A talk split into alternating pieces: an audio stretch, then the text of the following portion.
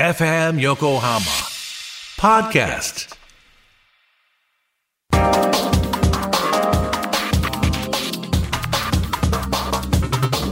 こんにちは。犯罪心理学者松島優子です。この番組ザ犯罪心理学では犯罪者の心理などを犯罪心理学に基づきお話ししていきます。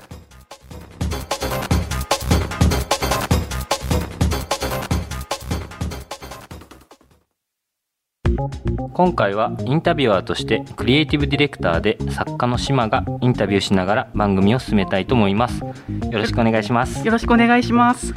最初にですね、えっと松島さんの経歴についてちょっと伺いたいなと思うんですけれどもはい。あの犯罪心理学者ってい。うのもちょっと我々からするとこうなかなか想像しにくいというかそうね。なんかこうなんでしょう例えばサッカーのチームに入ってサッカー選手になるとかなんかこう法学部から司法試験に受かって弁護士さんになるとか、はい。そういうのに比べてこうどうやってなるんだろうとかっていうのがちょっとあんまりこう想像ができないんで、今までどういうお仕事されてきたかっていうご経歴を簡単に伺ってもいいでしょうか？はい。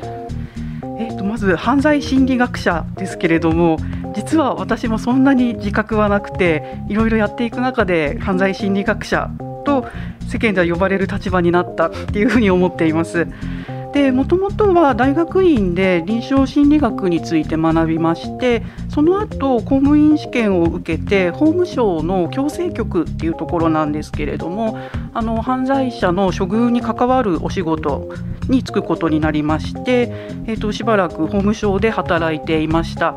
でその矯正局っていうのは、えー、と刑務所とか少年院とかあと私が一番長くいたのは少年鑑別所っていうところなんですけれどもそんなところに実は心理職がいまして、えー、とそこでお仕事をしていましたでその後大学の方に転職することになりましてその実務経験を生かして、まあ、犯罪心理学者という立場で今大学で教鞭をとっています。強強制局っていうのをごめんなさい初めて聞くそうですよね強制っていうのは矯正っていうのは歯の矯正と同じ字です。ああなるほど最初はこう法務省に入ろうとか心理学の臨床心理学を生かしたお仕事に就こうかなと思ってこうこう受けられたっていうところからのスタートってことなんはですね。い、もともと実はスクールカウンセラーとかに興味があったんです。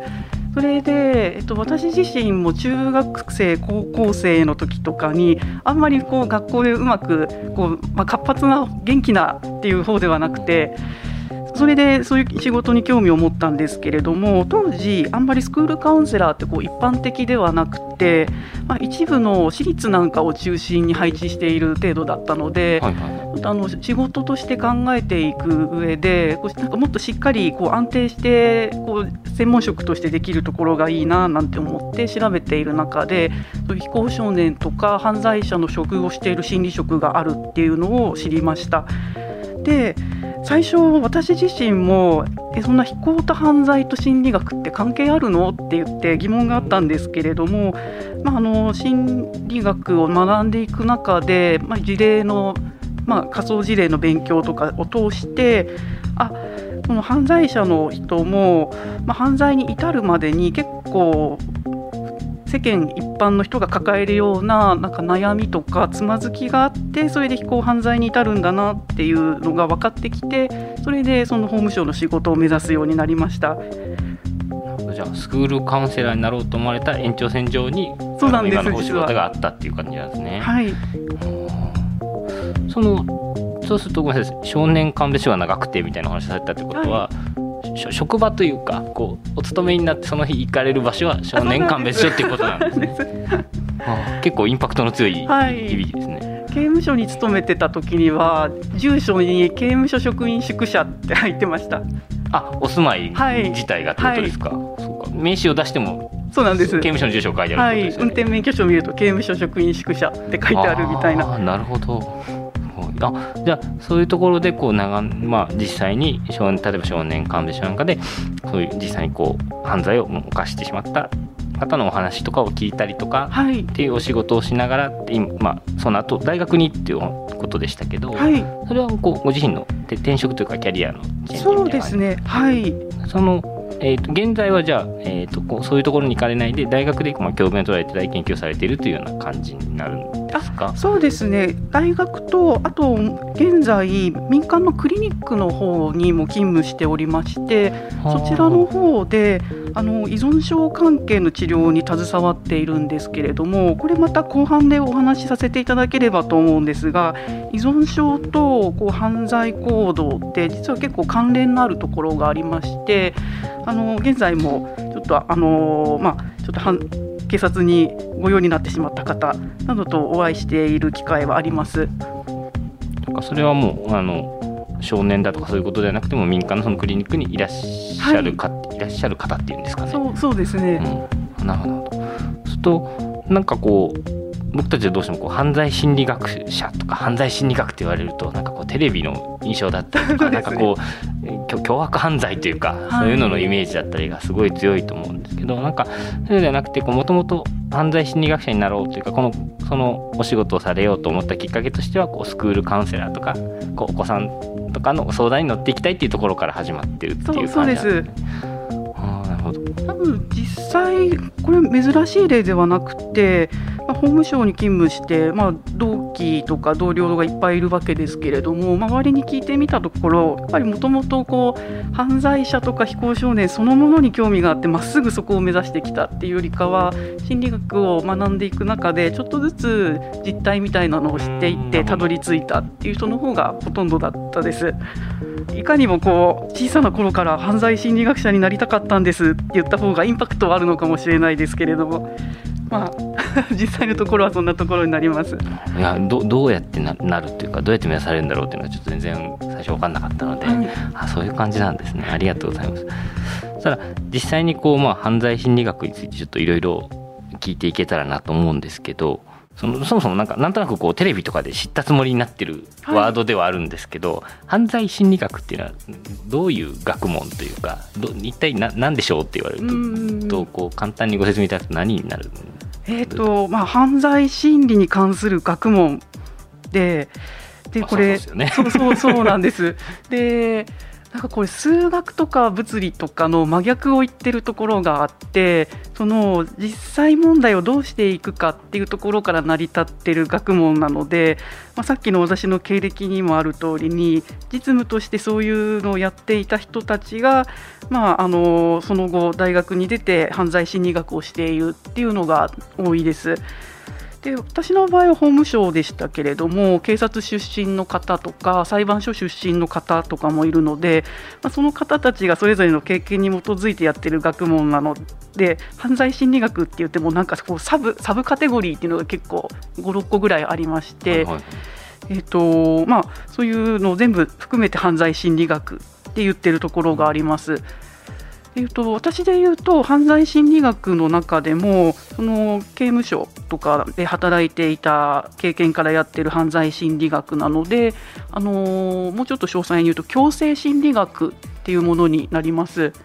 で一方で警察なんかの出身の方だと捜査心理学捜査ってあの犯罪捜査の、だからテレビとか見られてると一番イメージされるのが犯罪心理学の中でも捜査心理学だと思います。でその他にも被害者の方の支援の被害者の方に関する心理学であったりとかあと裁判で、まあ、裁判員の方がどのように量刑判断をしていくのかとかあと証言していただくのでいろいろその証言っていうのがちゃんと適切なものであるかとかあの間違った証言で冤罪を生んでしまうということもあるのでそういうあの適正な手続きが取れてるかとかちゃんと聞き取りができてるかなんてやる裁判に関する心理学なんかもありますそういうのを総称して犯罪心理学って言っています。なるほど僕たちがなんか犯罪心理学って言ってこうイメージするのは捜査心理学ってやつですね、ね、先ほどおっしゃってた。なんかプロファイリングがみたいなはい、なんかテレビで見るやつですね。はい、うん、そういうことなんです。皆さんのはこの強制心理学っていうことは割とこうそういう、うん、言葉の違いなのかもしれない。なんか公正とかこう、まあ、犯罪を犯してしまった方がまた社会にとか、はい、そういうところの、まあ、どどうしてそういう犯罪を犯してしまったのかとかそういったところを研究されたりこう実地でやられるようなものっていうことですか？はい実際にそのなんとなくこうあの世の中に一度犯罪をされた方がまた復帰してとかっていうのはなんとなくこうイメージができるんですけどじゃあそういう犯罪を犯した方の犯罪の心理みたいなことをこう、まあ、研究されたりとか知っていく意味っていうのはどどういったところにあるんですかね？えー、そうですねえっと、一般市民の方が犯罪について知る方法ってメディアぐらいしかなくてでメディアが取り上げるのって重大犯罪が中心になるので、はい、すごく実態と一般市民の方が思われていることっていうのって乖離しているなって思っています。でその乖離であの、まあ元受刑者の方とかがこれから社会復帰していこうっていう時にちょっと偏見につながってしまったりもするし一般市民の方からするとなんかそのほとんど起きないような犯罪を中心に防犯のことを考えられたりとか警戒されたりとかしてしまうと思うのでそれはなんか過剰な不安を持つ必要はないし、まあ、防犯するならちゃんと正しい実態に合ったものをしていただきたいと思うので、まあ、そういうところをつなげることが犯罪心理学を知ることに意味があるんじゃないかなっていうふうに思ってます。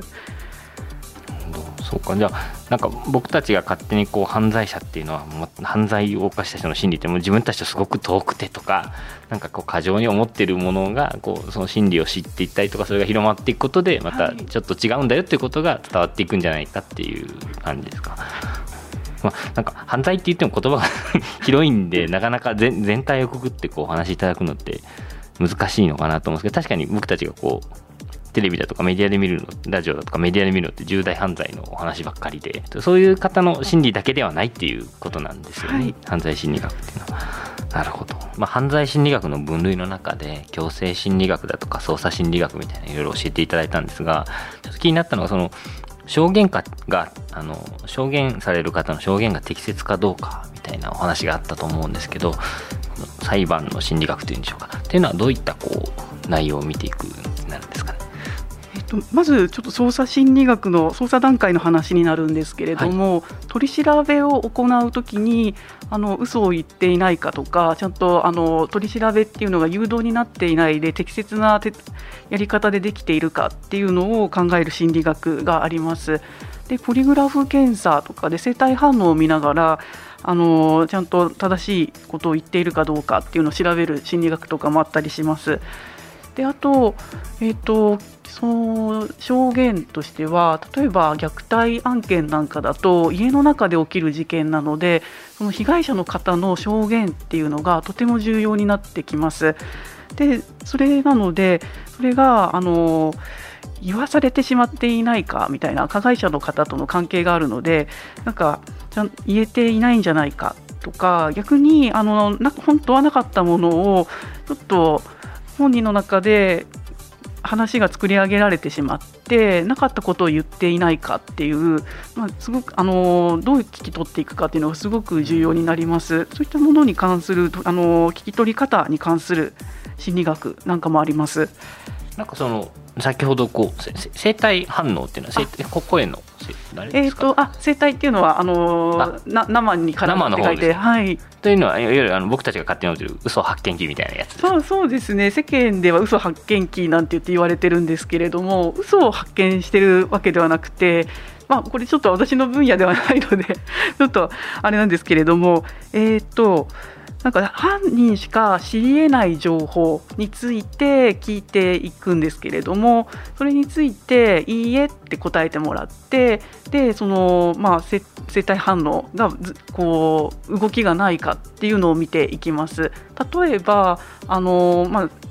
殺人事件とかで凶器の使用があったとしてその殺害方法っていうのが犯人かしか知りえないはずなんですけれども、それについてあの用いた凶器はロープですか？とかあの電気のコードですか？ネクタイですか？みたいなことを聞いていってそれ全部「いいえ」って言ってもらうんですけれどもあの本人は知ってるのであの実際の凶器のところで反応を示すっていうようなやり方をしていきます。その時にこう生体反応ってなんかいわゆる汗とか動機とかそういうやつですか？そそうですね。指のところで、はい、なんかバラエティ番組とかで見たことしかないので。どういう感じなんだろう。ああなるほど。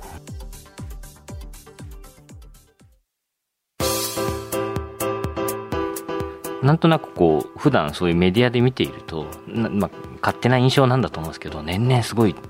凶悪な犯罪が増えているような気がするとか治安が悪くなっているような気がするっていうふうに感じてしまうのが一般の意味の考え方かなと思うんですけど実際に今の日本のこう犯罪の傾向とか最近こういうのが多いんだよとか、まあ、そういう何が上がってるとかっていうのっていうか何か教えていただいてもいいですか？はいえーと、実は日本の犯罪っていうのはもうここ15年ぐらいずっと減少傾向が続いています。えーと、平成14年をピークに平成15年からずっと右肩下がりになっていてあの平成15年と比べるとあの全体4分の1ぐらいの件数になってます。4分の1になってるんです、はい、はい、激減しています。激減ですね。はい。でまず全体として減ってますし内訳見ると皆さん思い浮かべるのはあの殺人事件とかだと思うんですけれども、はい、年間で殺人事件って日本で何件ぐらい起きてると思いますか？いや全然想像つかないですね。なんかテレビでは毎日見てるような気が複数件何件なんだろう。と今最新の統計で言うとあの1000件切ってます。全国でです。へえんか全然1万件とかあるのかと勝手な印象そんなわけないですよね。で殺人事件まず件数少なくてもう私はあのテレビドラマの中で殺されてる人数の方が多いんじゃないかと思ってるんですけれども。確かに。でそれで1000件っていうのがあのただでさえ数値として少ないと思うんですがあの実際はその知り合いとか親族関係で起きている殺人事件っていうのが9割近くになります。でそう考えるとやっぱりあの重大事件が起きると自分も巻き込まれたらどうだろうとかあの不安になられると思うんですけれども数で考えてみるとすごく少ないっていうのがわかるかと思います。で一番多いのは窃盗などを中心としたもので、えーと、窃盗関係の犯罪が全体の7割を占めています。だから防犯って考えた時にやっぱり一番きっちりやっていくのって戸締まりをするとかその物を放置しないみたいなそういうところを基本的に徹底的にやっていくっていうのが一番もう基本ですけれども大切だと思ってます。そうかなんか勝手にこう凶悪犯罪のイメージとかテレビのイメージでメディアのイメージなのかその凶悪犯罪で見ず知らずの人に何かこう危害を加えられたらどうしようみたいに思うけど実際はお知り合いの方に何かされるっていうのがほとんどなんですね、はい、じゃあそうか戸締まりもそうですけど家族関係を円満にしといた方がいいです。そうなんだ。1000件もないのか、え全然でもやっぱ数字を聞くと統計を聞くと全然印象が変わりますね。そうですね、うん、ありがとうございますなんか実際にこう数字を教えていただくと勝手にイメージで凶悪犯罪ってすごい増えてるとか思ったんですけど殺人なんて年間1000件もないとか減ってるっていうふうに聞くとすごく印象が変わって日本っていうのは世界で見てもそういう凶悪犯罪が少ない方そうです、ね、みたいな感じなんですか？はい。どうしてもテレビとかで重大犯罪が取り上げられますけれどもあれは珍しいから取り上げられるのであって実際には取り上げられないあの、まあ、日々生活圏で起きているあの、まあ、万引きとかそういった犯罪の方がとっても多いのでぜひあの正しい情報っていうのをあの知っていただきたいと思います。